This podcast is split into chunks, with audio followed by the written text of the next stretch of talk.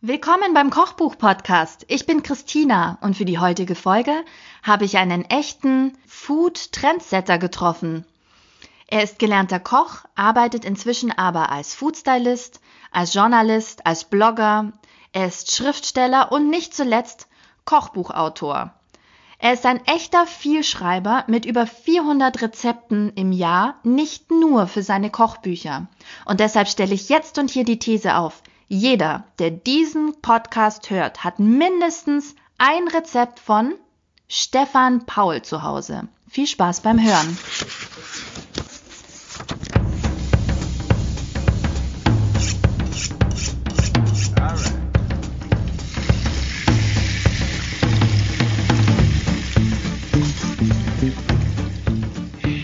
Hallo Stefan Paul, ich freue mich, das sage ich glaube ich bei jedem Anfang vom Podcast, aber ich freue mich jedes Mal. Ja, ich freue mich auch, vielen Dank. Ich freue mich dabei zu sein.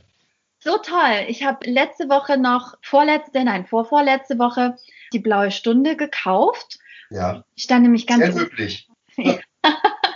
Gerne, das, das Geld kommt von mir. Sehr schön.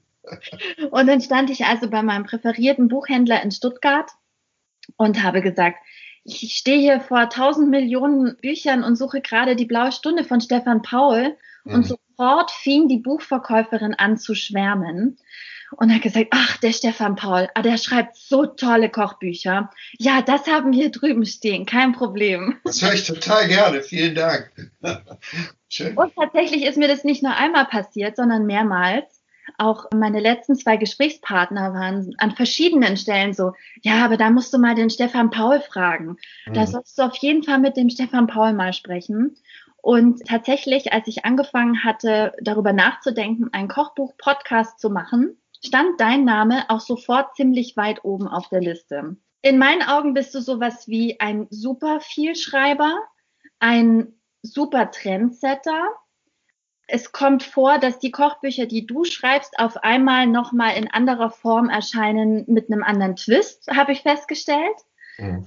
Und ich finde, dass du einfach auch so einen spannenden Werdegang hingelegt hast, weil du einer derjenigen bist, die ja tatsächlich auch Köche sind.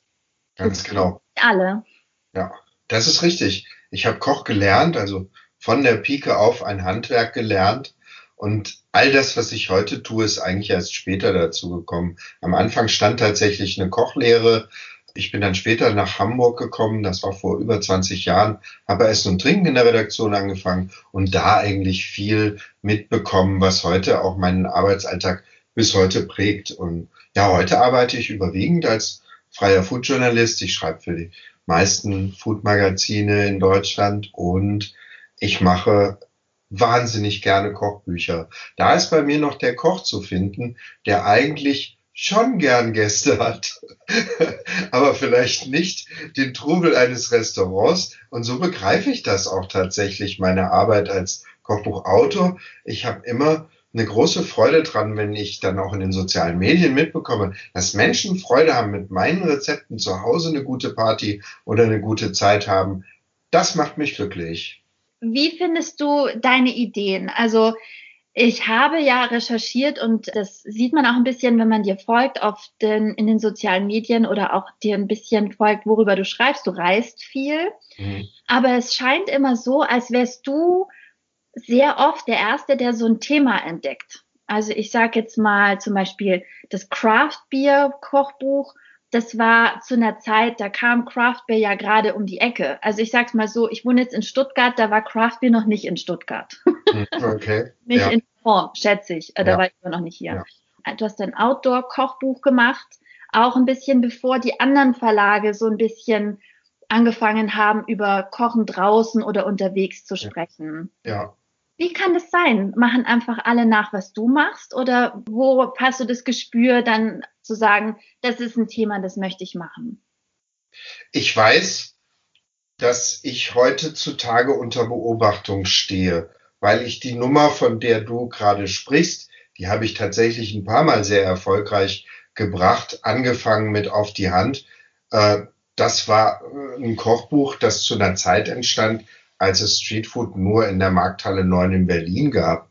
Und bis heute ist das ein Buch, was wir durch die Bank verkaufen, weil das immer weitergeht. Also wir waren tatsächlich mit auf die Hand super stark am Peak dieser Welle, wo das losging. Und es ist mir auch im letzten Jahr gelungen mit Japan. Und es passiert dann immer super schnell, dass andere Verlage gucken, was macht er? Und dann auch sehr schnell, die haben ja alle, die Media Control Zahlen haben ja alle Zugriff drauf. Die sehen also, ach, das läuft schon wieder super. Wir machen schnell noch eine Übersetzung. Wir holen uns eine Lizenz. Wir kaufen irgendwo was zum Thema, damit wir auch aufgestellt sind. Das ehrt mich einerseits und andererseits macht mir das auch nichts aus, diese Konkurrenz, weil Konkurrenz belebt das Geschäft. Und im Buchhandel ist es insofern immer gut, dass Buchhändlerinnen und Buchhändler gerne Büchertische machen zu Themen. Und wenn dann da ein bisschen mehr ist, dann steht man da im illustren Kreis und da weiß ich dann an der, am Point of Sale weiß ich, dass ich mich auf mein Kochbuch an diesem Punkt verlassen kann. Aber was denkst du, woran es liegt, dass du ausgerechnet immer derjenige bist, der das als erstes aufgreift? Weil du vielleicht mehr draußen unterwegs bist und weil du vielleicht, weil dein eigener Appetit sich gerade in eine Richtung schiebt und sagt, oh, guck mal, das finde ich gerade spannend, da gibt's aber noch gar nichts dazu. Wieso eigentlich? Also ich habe den großen Vorteil, dass ich als, als freier, ungebundener Journalist halt super viel reise super viel mitkriege. Und ich mache auch einfach, muss ich einfach mal sagen, meine Hausaufgaben. Also ich lese unglaublich viele Food-Zeitschriften und da beschränke ich mich beileibe nicht nur auf den deutschen Markt, sondern ich lese auch Food-Zeitschriften aus dem Ausland. Ich bin sehr viel im Netz unterwegs. Es gibt super gute Food-Seiten von internationalen Tageszeitungen. Und es ist einfach so, dass wir Deutschen immer sehr zögerlich sind. Das muss nichts Schlechtes sein, sondern wir prüfen die Dinge halt erstmal.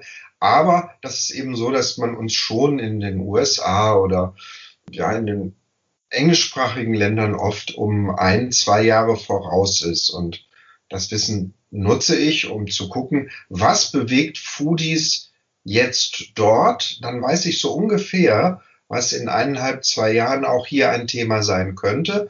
Und das ist ja genau der Zeit, Raum, den auch ein Kochbuch braucht, um zu entstehen. Insofern muss ich tatsächlich immer wissen, was interessiert dich, was interessiert meine Leserinnen und Leser eventuell in zwei Jahren.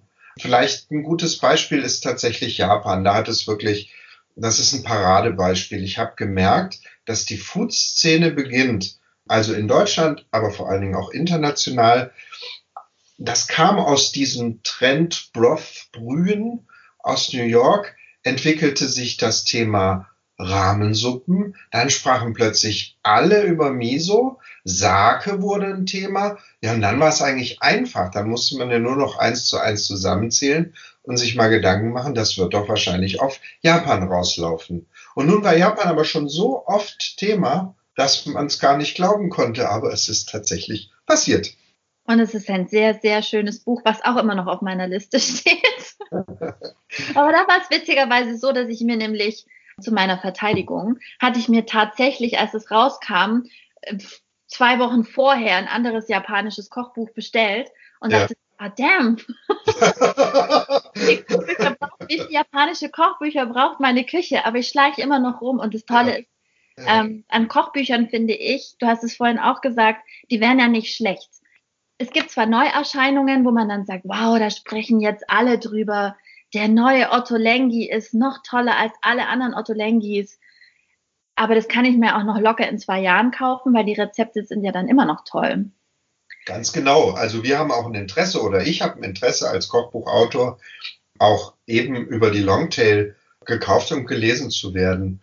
Ich freue mich sehr darüber, dass wir mittlerweile Kochbücher schaffen, die eben nicht nur einem Trend hinterherhecheln, sondern ganz eventuell auch in ihrer Ausführlichkeit dieses Thema auch über ein paar Jahre begleiten können. Du hast es gerade eben gesagt, so ein Kochbuch dauert zwei Jahre ungefähr. Ungefähr, ja. Von der Idee, bis es dann bei mir im Regal stehen kann. Ja.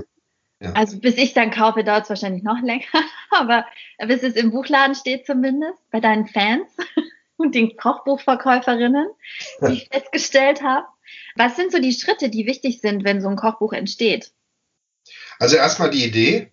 die entwickle ich und äh, da bin ich eben auch mal einem Thema auf der Spur oder denke, dass es das noch braucht oder dass das fehlt. Und dann fahre ich jedes Jahr vor Weihnachten einmal nach Wien zum Christian Brandstätter Verlag und stelle da meine neuen Ideen und Konzeptionen vor, zum Teil schon ziemlich ausgereift. Das ist dann ein Tag, wo tatsächlich alle Mitarbeiter des Verlages zusammenkommen. Wir sitzen zusammen im großen Konferenzraum und ich erzähle einen. Und dann sagen die allermeist, ja super. Und dann geht die Arbeit am Buch los und das gestaltet sich dann so, dass man eben erstmal ein Thema finden muss, wie, wie können wir das strukturieren. Dann fange ich an, mir die Rezepte dazu auszudenken. Das ist der erste Schritt. Dann gehen wir ins Studio. Ich gucke, was ist toll, wer, mit wem arbeite ich gut zu diesem Thema. Zum Beispiel habe ich sehr viele Bücher mit Daniela Haug gemacht, die eine tolle Reportagefotografin ist, Daniela Haug aus Berlin, weil ich einfach weiß, dass Daniela unterwegs super stark ist. Blaue Stunde haben wir zusammen gemacht, Open Air, das Märchenkochbuch. Also dieses reportagige, liveige Tageslichtfotografie, super. Für meine Studiobücher, zum Beispiel Japan, ähm, arbeite ich wahnsinnig gern mit Andrea Tode zusammen, ein Fotograf aus Hamburg, heißt Andrea, weil er italienische Wurzeln hat. Und dann ist auch immer noch ganz wichtig, die Stylistin, sogar mega wichtig. Also ein Buch lebt optisch sehr stark natürlich von dem, was ich da koche, aber eben auch von dem ganzen drumherum. Und gerade bei Japan zum Beispiel, das ist eine Arbeit gewesen, diese japanischen Welten zu erstellen, ins Studio zu schaffen, umzusetzen ohne Kitsch und ohne Folklore. Das ist super wichtig. Und dann beginnt die einsame Zeit.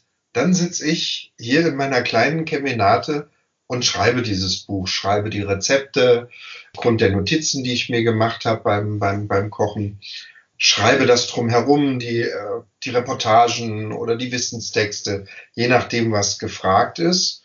Und dann beginnt eben auch die wichtige Zeit des Lektorats. Dann guckt man nach der Sprache, nach den Kommas, äh, nach der Verständlichkeit. Und das machen nicht nur Lektorinnen, sondern meine Frau zum Beispiel ist immer Erstleserin, weil die wie eine Leserin guckt. Also die guckt auch drauf, ob ich etwas vielleicht vorausgesetzt habe, was immer bei Kochbüchern schlecht ist, was vorauszusetzen. Äh, erklär es from scratch. Das ist ganz wichtig. Und dann geht auch eine ganz wichtige Arbeit los, und zwar die Buchgestaltung. Und das macht bei mir im Brandstätter Verlag immer die Miriam Strohbach von Le Food Inc. Das ist eine Agentur. Miriam ist frei. Ähm, Le Food Inc. sitzen in Wien und haben sich spezialisiert auf, auf kulinarische Kommunikation im grafischen Bereich. Die haben zum Beispiel auch meine Internetseite gebaut, also das Nutri Culinary, mein, mein Magazin haben sie gemacht. Und das ist toll. Miriam ist immer schon im Dezember in dieser großen Runde. Da sitzt sie dann ganz still und dann bauen alle am Buch und man hört ein halbes Jahr nichts. Und dann kommt so ein Knallervorschlag. Also, als sie da mit der blauen Stunde kam, dachte ich, oh mein Gott, also hier dieser Goldschnitt, das ist jetzt too much. Ja, aber ich muss da eben auch vertrauen und das tue ich gerne. Und alle reden über den Goldschnitt. den ich auch sehr schön finde. ja, das Ganze noch gedruckt zum Schluss, das dauert auch manchmal ziemlich lange und irgendwann haben wir es dann in der Hand. Wow, wow. Zwei Jahre ist schon ziemlich lang. Du schreibst ja nicht nur die Rezepte in der blauen Stunde, ging das ja noch ein bisschen weiter. Du hast ja sogar die richtige Musik dazu kompiliert. Ja, hatte ich große Lust zu. Ist auch sowas. Keiner redet über die Rezepte, alle sprechen über die Musik. Mir soll das sehr recht sein. Ich finde es völlig in Ordnung. Es ist super schön. Also bei diesem Buch, bei diesem Thema, nämlich Tresen und Thekenküche, eine Reise um die Welt, da bot es sich geradezu, drängte es sich auf, dass ich meiner anderen Leidenschaft mal wieder Platz verschaffe, nämlich der Musik.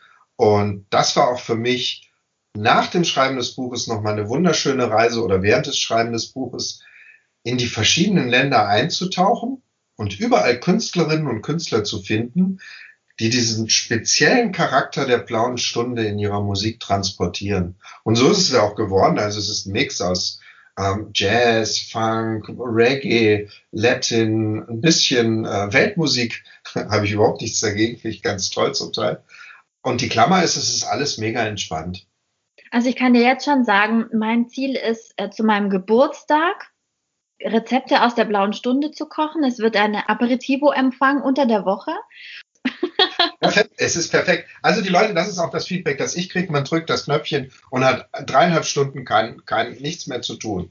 Das ist echt einfach ganz schön, ähm, weil das einfach, obwohl es eine Reise um die Welt ist und du hörst auch ganz genau, oh, jetzt sind wir in Frankreich oder oh, jetzt sind wir in Italien, ist es trotzdem so dieses, diese eine Welle, auf der man tatsächlich über mehrere Stunden sehr schön schwimmen kann. Hat sich diese Offenheit, so dieses Interesse für so viele andere Dinge auch ein bisschen weggebracht vom nur Kochsein in Anführungszeichen? Ich finde Kochen sowieso eine sehr interdisziplinäre Sache. Also Kochen äh, kann unheimlich viel erzählen. Ich erzähle ja auch in meiner Literatur, äh, ist ja auch die Kulinarik immer im Zentrum aller Erzählungen und allen Geschehens. Bei mir hat es immer irgendwas mit Kulinarik und Kochen zu tun. Und das liebe ich sehr. Also. Aber dann eben auch noch mal was anderes machen als in einem Restaurant jeden Tag in der Küche stehen. Ja, ganz genau. Ich habe natürlich unheimlich viele Freiheiten. Ich freue mich, dass ich mein handwerkliches Rüstzeug mir raufgeschafft habe, sowohl köchisch als eben dann auch später journalistisch. Und heute habe ich halt sehr viele Freiheiten, alles zu erzählen, was ich möchte. Und auch das ist ein großes Glück. Ich bin sehr dankbar, das muss ich schon sagen. Ich mache das, was ich wirklich gerne mache. Glaubst du, es gibt einen Unterschied zwischen Kochbuchautoren, die auch tatsächlich Köche sind und denen, die keine Köche sind? Frage ich mich immer. Also als ich angefangen habe, in Kochbüchern zu blättern, dann waren das hauptsächlich immer noch Köche, die eben Kochbücher geschrieben haben oder zum Beispiel mein Onkel hat auch mal Rezepte gesammelt und da sehr viele Bände an traditionellen Rezepten irgendwie gesammelt, aber eben nicht geschrieben.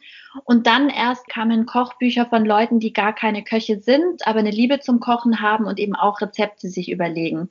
Gibt es da Unterschiede? Hat man einen größeren Vorsprung oder ein, ein anderes Herangehen, wenn man Koch ist? Ich glaube, dass jeder kochen lernen kann ich weiß nicht, wie tief die Leute in die Materie eintauchen wollen, aber grundsätzlich kann jeder kochen lernen und das ist ja auch im Grunde die Mission, auf der ich unterwegs bin mit meinen Kochbüchern. Ich versuche ja immer möglichst barrierefreien Zugang, die Leute zu locken und zu sagen, guck mal, es ist so super einfach. Insofern können natürlich auch Laien Kochbücher schreiben, welche Tiefe und welche Qualität die da erreichen. Das mag von Einzelfall zu Einzelfall bewertet werden. Aber ich finde grundsätzlich kann das jeder machen und es gibt Leute, die sind so derartig gut.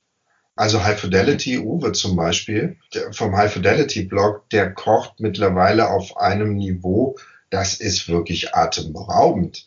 Und ich finde es auch ganz lustig, während ich mich in meiner Arbeit als Profi immer mehr zur Basis zurückorientiere, weniger Minimalismus, einfach, purer Geschmack, streben die Laien immer das, das große, große Theater an. Das finde ich sehr schön, dass es diese Schere gibt. Äh, finde ich hochinteressant. Ja, das stimmt. Das ist vielleicht dann auch ein spannender Unterschied.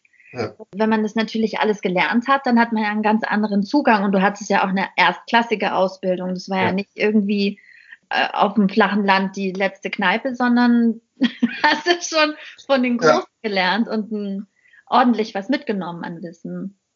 Ich habe in einem anderen Podcast, den ich mit dir gehört habe, die eine Zahl gehört, die ich unglaublich fand. Und zwar die Zahl, wie viele Rezepte du dir im Jahr überlegst. Ja, das sind so, also wir haben es jetzt gerade im Hinblick auf mein nächstes Projekt, was im Herbst erscheint, mein nächstes Kochbuch, haben wir es jetzt nochmal tatsächlich auch gezählt. Fürs vergangene Jahr, da waren es auch über 400 Rezepte. Also ich glaube, ich wusste das vorher nicht, aber als wir angefangen haben zu zählen, ist mir das eigentlich so klar geworden. Ich glaube, unheimlich viele Menschen in Deutschland kochen wahrscheinlich nach Stefan Paul. Also irgendwie Tim Melzer bringt zweimal im Jahr ein Kochbuch raus.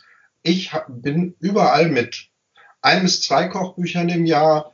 Ich mache super viel Publikumszeitschriften noch. Ich arbeite für Kunden. Ja, also es gibt überall von mir Rezepte und die Leute fragen immer, sag mal auf Nutti Culinary, wieso machst du da keine Rezepte? Und dann sage ich immer, weil ich damit mein Geld verdiene. das finde ich super. Aber 400 Rezepte finde ich unglaublich. Und ich habe in diesem. ja, großes Lob, auch von mir. Ja, danke schön. Aber was ich so irre fand, und das ist eine der Sachen, die ich besonders spannend am Kochen finde. Du hast in dem Interview gesagt, dass du dir die Sachen eigentlich nur im Kopf ausdenkst. Ja. Das ist für mich, also jetzt muss ich mal was offenbaren, das ist für mich das Unglaublichste. Das ist für mich wie Musik komponieren. Ich habe eine Freundin, die kann das. Wahnsinn. Also wirklich, ich bin einmal mit ihr durch den Supermarkt, wir waren zu Besuch und die hat die in den Regalen einfach zugegriffen und hat gesagt, ja, ich weiß schon, was es wird. Und ich so, what? Also ich brauche dann mein Rezept und dann wiege ich das ab. Ja, ja. Und dann schneide ich das schon mal. Genau. Wie geht das? Wie geht das? Ist das eine Begabung? Kann man das lernen? Und ich glaube, das ist nämlich, da schließen wir an den Punkt vorhin an, ich glaube, das ist nämlich die Professionalisierung. Ich muss nie wieder darüber nachdenken, wie etwas gemacht wird. Ich weiß es schon. Das heißt, ich muss dieses Wissen nur immer wieder neu und kreativ zusammensetzen. Ich weiß, was passiert in der Pfanne, was passiert in den Töpfen, wie verhält sich dieses Produkt, wie wird das schmecken, wenn, wenn das schmeckt. Man muss vielleicht auch verstehen, ich arbeite konzentriert an Essen. Ich nehme Düfte wahr und, und habe Dinge in der Hand. Seit ich 17 Jahre alt bin, bin ich Koch. Ich koche, seit ich 17 Jahre alt bin. Das sind jetzt schon sehr viele Jahre. Also, es sind 30 Jahre, in denen ich mich mit nichts anderem beschäftigt habe als mit Kochen. Und deswegen halte ich mich dann beim Kochen selber nicht mehr so unbedingt mit der Technik auf, sondern weiß schon, wenn ich loslege im Studio, weiß ich schon, was bei rauskommt. Das ist dann eigentlich schon wieder fast näher dran wie derjenige, der die Karte schreibt in einem Restaurant, oder? Genau, obwohl ich natürlich sehr viel in den letzten Jahren Themen durchdekliniert habe in meinen Büchern. Das heißt, ich habe mir ein Thema genommen, ich habe es bearbeitet, ich habe ihm selbstverständlich meine eigene Note hinzugefügt, nämlich barrierefreies Kochen nämlich gut erhältliche Zutaten und immer dieser kleine besondere Twist, der es eben dann doch anders macht, als man es bisher kannte. Naja, und die Geling, der Geling ist halt bei mir oft gegeben. Ich bin auch nur ein Mensch, aber es funktioniert in der Regel. Und so entstehen diese Sachen und, und dann kann ich eben im kreativen Bereich frei spielen und äh, dann ergibt das irgendwann eine, eine neue Leckerei. Wird es irgendwann langweilig? Oder sagst du dann, okay, jetzt habe ich Japan, habe ich alle Level durchgespielt, als nächstes äh, Griechenland oder so? Genau, und das sollte nicht passieren. Dem habe ich auch mit meinem neuen Projekt den Riegel vorgeschoben. Also ich war wirklich an einem Punkt angelangt, wo ich auch in Interviews gefragt wurde, wie, wie beschreiben Sie eigentlich Ihre Küche? Äh, was kochen Sie eigentlich? Was kochen Sie privat? Und so. Und da habe ich etwas ausgegraben, was ein bisschen verschütt gegangen ist, dadurch, dass ich so gerne Themen durchdekliniert habe, nämlich der tatsächlich freie und kreative Koch, der Kreateur. Also der, der wirklich etwas Neues erfindet, indem er die Sachen wirklich neu zusammensetzt, from scratch. Und das mache ich zum Beispiel bei den schnellen Tellern in der Efilet immer. Aber ich hatte große Lust, diesen Trendzug jetzt auch mal zu verlassen und einfach mal zu sagen, Jetzt koche ich mal, was ich gerne koche denke mir mal spannende Sachen aus. Und in meinem nächsten Kochbuch, das im Herbst erscheint, wird es 100 meiner neuen Kreationen geben, also 100 neue Rezepte. Also insgesamt sind in dem Buch 400 Rezepte. Es ist ein Kochbuch übers Kochen. Ich erkläre Kochen und ich erkläre nicht nur, was gekocht werden kann, sondern ich erkläre auch, warum wir Dinge wann genau so kochen? Was passiert denn da? Warum muss ich diesen Schritt jetzt machen? Warum gebe ich den Wein jetzt zu und nicht nachher oder vorher? Solche Geschichten. Und diese, diese 100 Eigenkreationen, die kannst du nachkochen. Die zerfallen aber auch jeweils auch wieder in Grundrezepte. Das heißt, man kann sagen, ja, ich mache den Fisch mit dem Rahmsauerkraut und den gepufferten Kartoffeln oder du sagst, ach, ich mache nur die gepufferten Kartoffeln.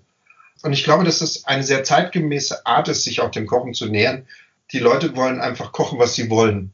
Und das gelingt ihnen mit meinem Kochbuch und ich erkläre dann auch noch, wie es richtig gut funktioniert. Also so eine Art Baukastenkochbuch. Das ist ein Baukastenkochbuch mit, wie gesagt, über 400 Rezepten, mit großen, langen Texten zu Kochtechniken, zu Aromatiken. Ich, ich sitze den ganzen Winter schon daran und es hört nicht auf. Es wird immer mehr. Es sind Berge von Text und Rezepten und aber ich freue mich jeden Tag, weil es, es wächst immer mehr und wird immer besser. Und ich glaube, dass das ein hochfunktionales Kochbuch sein wird, an dem die Leute super viel Freude haben werden. Das heißt, also die Trends waren etwas, was jetzt für dich eigentlich irgendwie durch war? Jetzt zur Zeit, ja, ich habe keine Lust mehr.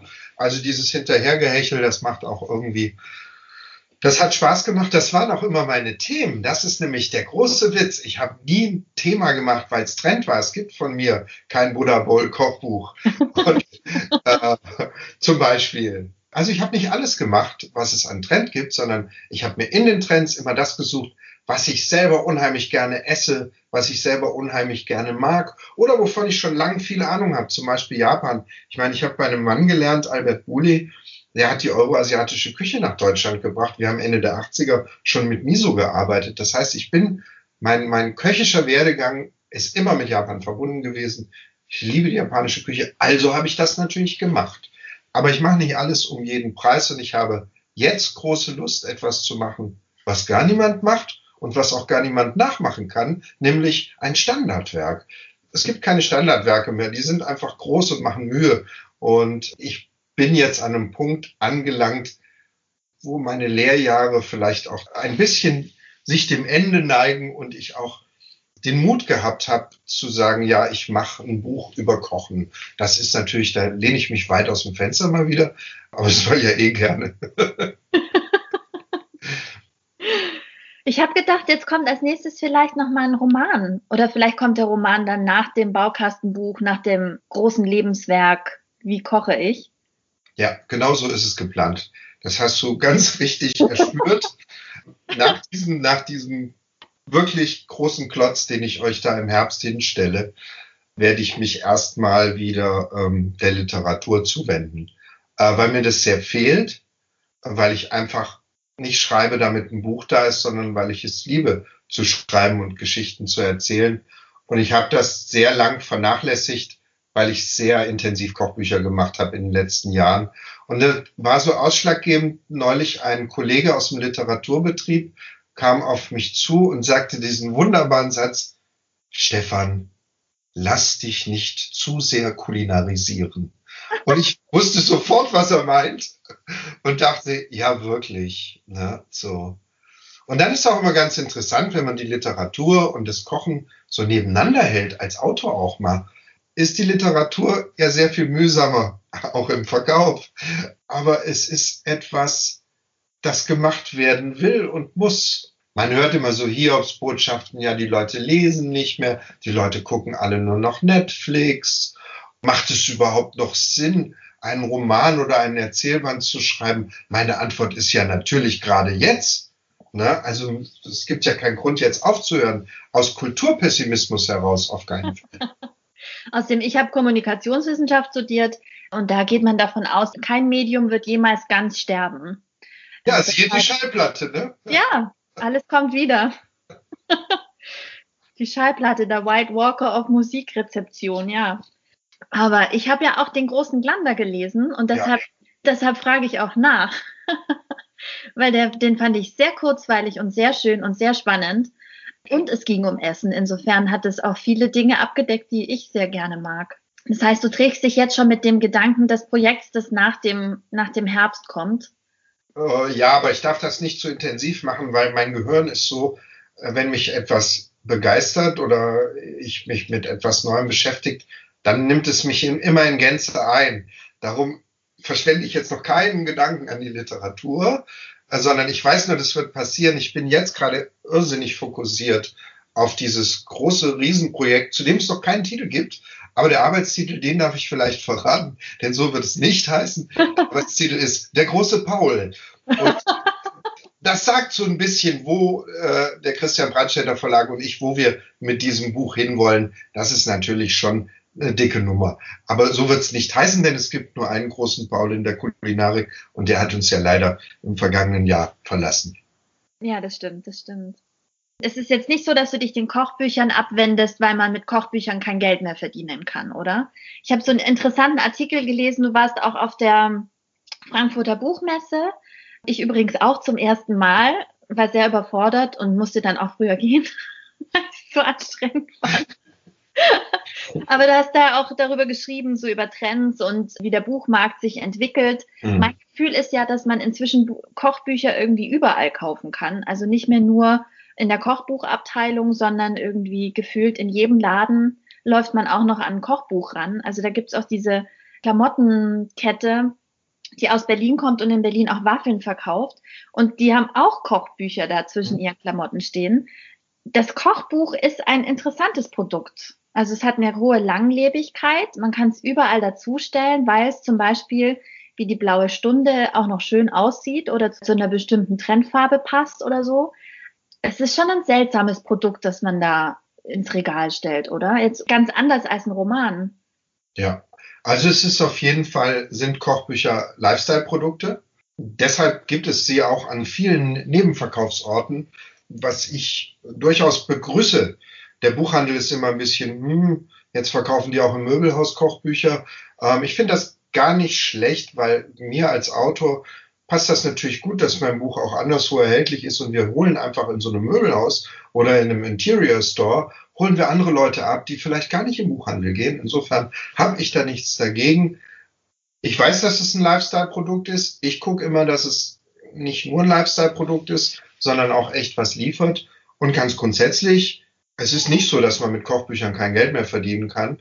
Es ist nur so, man hat so gut verdient in den letzten zehn Jahren, dass die Leute alles zugebombt haben mit noch mehr Kochbüchern und noch mehr Kochbüchern. Und wenn ich zum Beispiel mit der blauen Stunde, da bin ich mir dessen sehr bewusst oder auch mit Japan, ich trete pro Saison gegen 2400 Neuerscheinungen im Schnitt an. Äh, da muss ich mich behaupten, da muss ich gefunden werden. Das ist schon wow. Und ich habe jetzt anlässlich des zehnjährigen Jubiläums vom Effilé-Magazin, ich glaube, das war der angesprochene Artikel, den du auch gelesen hast, habe ich über zehn Jahre Entwicklung auf dem Kochbuchmarkt geschrieben und habe dazu auch die Verlegerinnen und Verleger in den großen Verlagen angefunkt und sie auch mal gefragt, wie seht ihr es, wie war's, wie wird's denn werden? Und alle haben eigentlich gesagt, also es läuft alles super. und äh, wir haben aber zu viel gemacht und wir müssen alle gucken, dass wir vielleicht ein bisschen vom Gas gehen, was und wie viel wir daraus machen. Und vor allen Dingen, und das gibt's auch schon seit ein paar Jahren, der Qualitätsanstieg bei den Kochbüchern ist bemerkenswert. Es gibt da Untersuchungen, also von einem Kochbuch werden im Schnitt drei Rezepte nachgekocht. Mehr mhm. ist es gar nicht. Mhm. Also was brauche ich? Ich brauche viel mehr. Das Kochbuch muss auf der Couch und in der Küche funktionieren. Bei mir gab es ja immer schon super viel zu lesen, Geschichten, Reportagen, Wissenstexte ganze Welten mache ich ja auf mit meinen Büchern. Also ich habe kein Campingbuch gemacht, sondern bin mit dem Campingbus durch Europa gefahren und habe das währenddessen fotografiert und aufgeschrieben. Solche Geschichten. Also weniger und dafür qualitativ hochwertiger. Ich glaube, auf diese Art und Weise werden wir noch sehr lange sehr erfolgreich Kochbücher umsetzen können. Ja, mich überfordert es auch immer. Jetzt, wo du sagst, 2400, ich versuche mir immer nach meinem Appetit und nach meinen Interessen irgendwie dann meine Kochbücher zusammenzusuchen. Ursprünglich habe ich ja nur aus meinem Regal gekocht und ich sag's mal so, je länger man sich mit Kochbüchern beschäftigt, desto mehr kauft man. Mhm. Mhm. Desto mehr habe ich zu Hause und habe immer noch Kochbücher im Regal, aus denen ich wahrscheinlich noch nicht mal die drei Rezepte gekocht habe. Mhm. Ja. Ich glaube, deshalb macht sich das Kochbuch auch so gut als Lifestyle-Produkt, weil man kann es eben auch als Coffee-Table-Book einfach ablegen. Ja, genau. Aber da kommt ja nun wirklich auch keiner mehr hinterher. Also bei 2400 Kochbüchern, wer soll das alles kochen? Und dazu gibt's ja dann noch den, den Snackable-Einstieg in neue Rezepte. Ob das jetzt so eine Lisa Kochen oder eben so ein Lust auf Genussheft ist oder eben Foodblogs. Mhm so viel kochen die Leute doch gar nicht, oder? Ganz genau, das ist es. Ja, also das, da findet eine Übersättigung statt und das hat nicht nur oder ausschließlich mit Social Media zu tun oder den, den Foodbloggern, die dann immer herbeigeziert werden oder diese schrecklichen Portale. Da gibt man Gulasch ein und dann kriegt man 6000 Gulasch-Rezepte und 4000 davon sind Copy und Paste, äh, taugen nichts. Nein, nein, beim Kochbuchmachen geht es schon tatsächlich darum, Geschichten zu erzählen, Welten zu kreieren, Sehnsüchte vielleicht auch. Es geht um Emotionen. Ja, Geschichten erzählen. Das ist, was ein gutes Kochbuch für mich heute ausmacht. Mhm. Ja, für mich auch. Und dass es eben funktioniert. Und mir wurde eben von mehreren Seiten auch gesagt, also die Stefan Paul Bücher, ne? Also da funktionieren die Sachen einfach. Das kochst du und dann klappt es. Das hat mir damals, da war ich glaube ich 18 oder so, hat das ein Freund zu mir gesagt, wer lesen kann, kann kochen, Christina, stell dich nicht so an. ähm, und das ist, das ist jetzt so mein Anspruch. Also wenn ich es auch nicht beim ersten Mal hinkriege, also spätestens beim verzweifelten dritten Mal ausprobieren ja. dieses Rezeptes muss es etwas werden. Ja, diese Kochbücher, ne? Es gibt schon wirklich Leute, die sind so in Kochbüchern drin, die kaufen sich auch wirklich einige dieser 2400 Kochbücher. Ja. Ich kann ja selber nicht aufhören. Also ja? ich so unendlich viele Kochbücher und ich, ich kann überhaupt nicht, ich weiß, ich könnte noch mehr haben und ich könnte jeden Tag Kochbücher kaufen. Es ist alles so mega interessant. Es nimmt mich unter diesen 2400 Kochbüchern ist nämlich ein großer Teil sehr liebevoll und gut gemacht und bespricht interessante Themen. Insofern ist das schon eine Welt, die sich da aufmacht. Ich bin auch Kochbuchsüchtig, das ist so. Man könnte ja denken, wieso? Der kann doch kochen, schreibt doch selber Kochbücher. Ja, darum geht's überhaupt nicht. Also äh, der, der Reiz und äh, dieser Magnetismus, den Kochbücher auf manche Menschen ausüben, den spüre ich selbst auch sehr deutlich. Und ich habe gedacht, du kaufst die nur aus Recherchezwecken, um zu gucken, was die Konkurrenz so macht.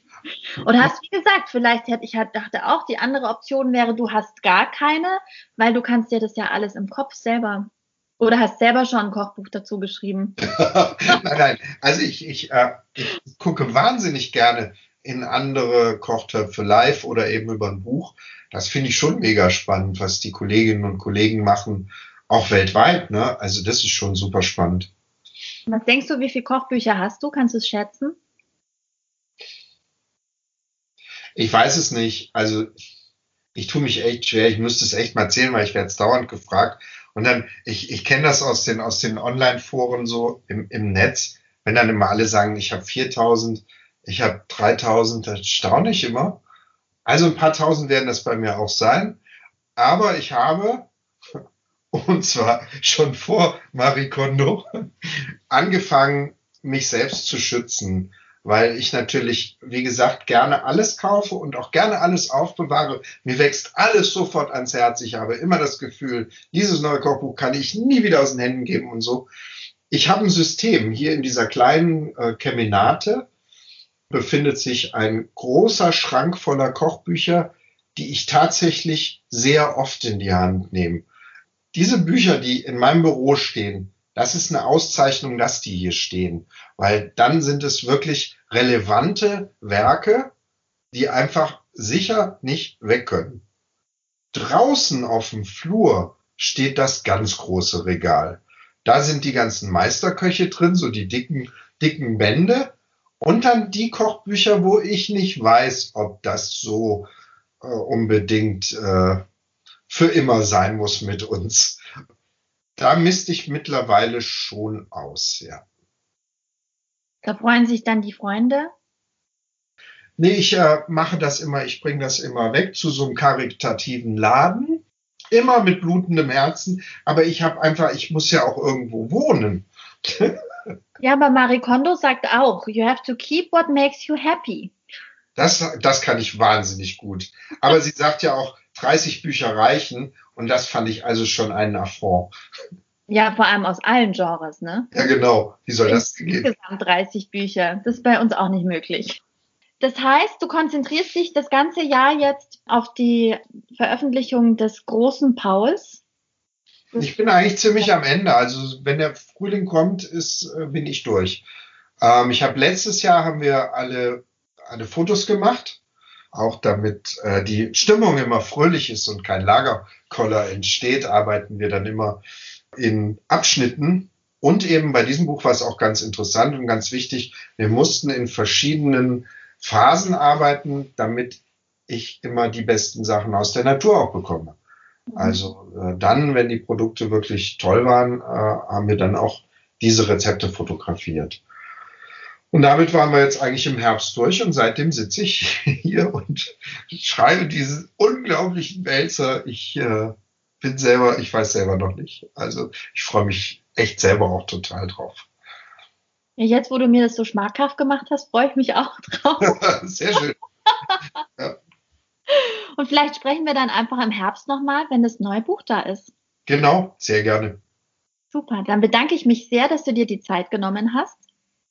Ich danke, ich danke auch fürs Zuhören. Danke. Bin gespannt auf, wie gesagt, den großen Wälzer und aber auch auf den nächsten Roman von Stefan Paul. Super, ich gebe Gas.